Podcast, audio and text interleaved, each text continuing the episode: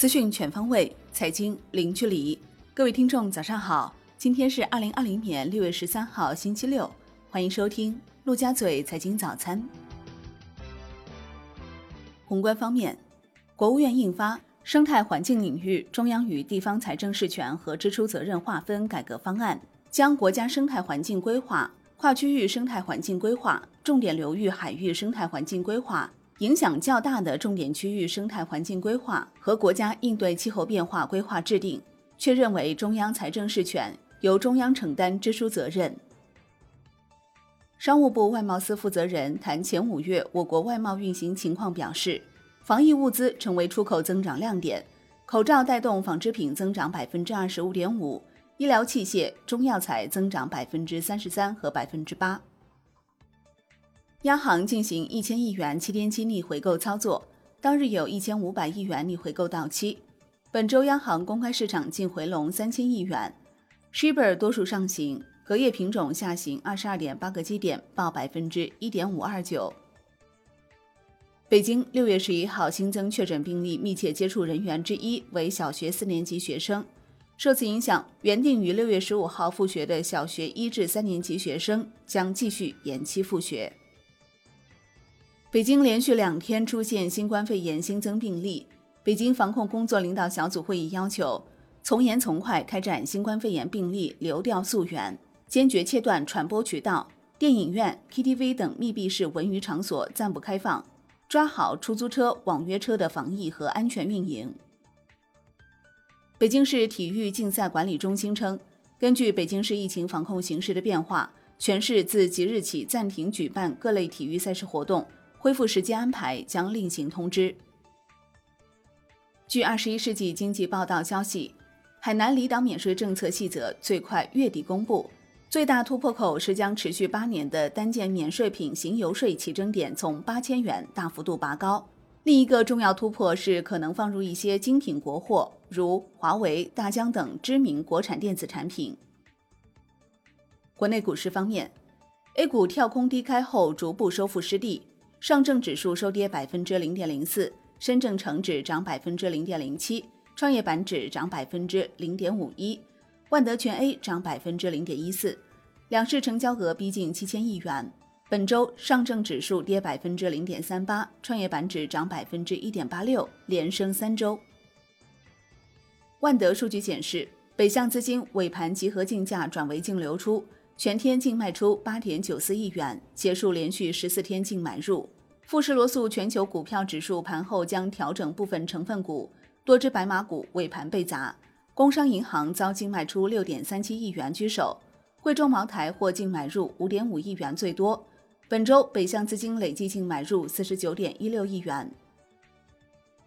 恒生指数收跌百分之零点七三，国际指数跌百分之一点一三。红筹指数跌百分之一点一，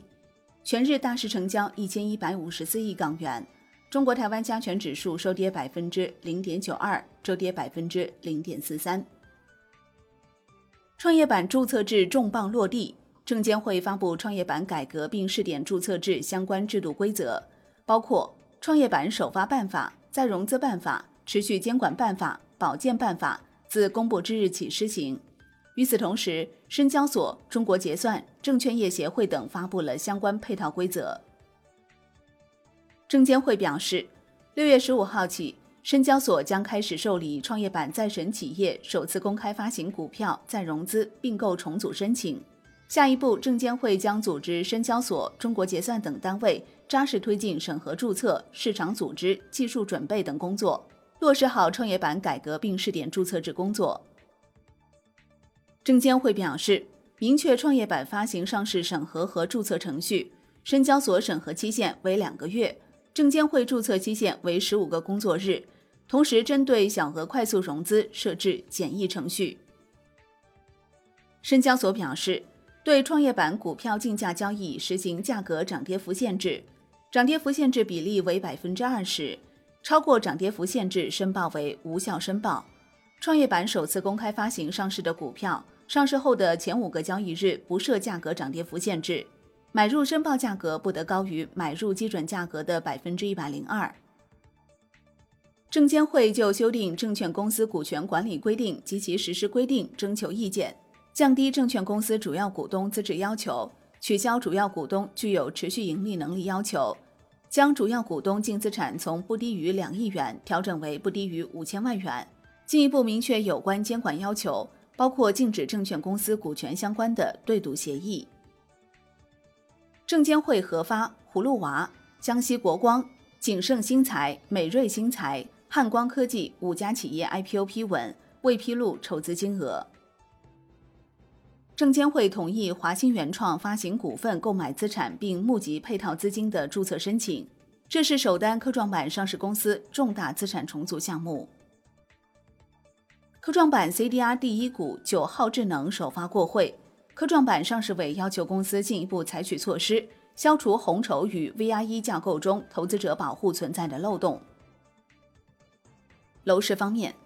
苏州彻查土拍乱象，将雅居乐、金地等旗下八家子公司列入国有建设用地使用权挂牌竞价出让失信行为人名单，三年内禁止在苏州拿地。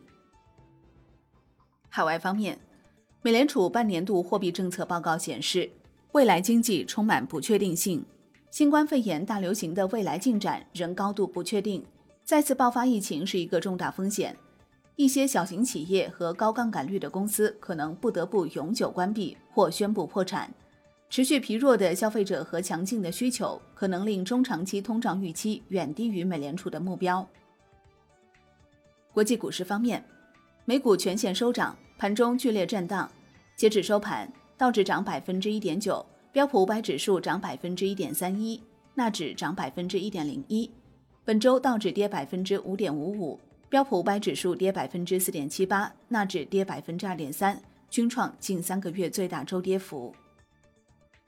欧股收盘涨跌不一，德国 D X 指数跌百分之零点一八，法国 C C 四零指数涨百分之零点四九，英国富时一百指数涨百分之零点四七。本周欧股全线下跌，结束三周连涨，德国 D X 指数周跌百分之六点九九。法国 C C 四零指数跌百分之六点九，英国富时一百指数跌百分之五点八五，均创三月以来最大周跌幅。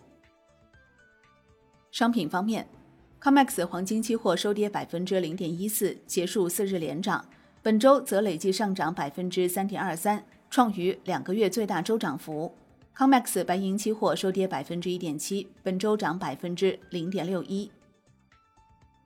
国际油价收高。New Max 七月合约涨百分之零点六一，报三十六点五六美元每桶，周跌百分之七点五六，结束六周连涨。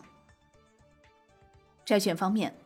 中金所修订两年期国债期货合约、五年期国债期货合约和十年期国债期货合约等合约及实施细则，七月二十号起正式实施。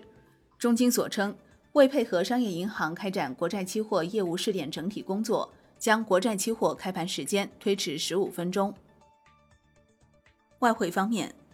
周五在岸人民币兑美元十六点三十分收盘报七点零七四五，较上一交易日跌四十七个基点。人民币兑美元中间价调贬二百五十七个基点，报七点零八六五。本周累计调升一百个基点。好的，以上就是今天陆家嘴财经早餐的精华内容。感谢您的收听，我是林欢，我们下期再见喽。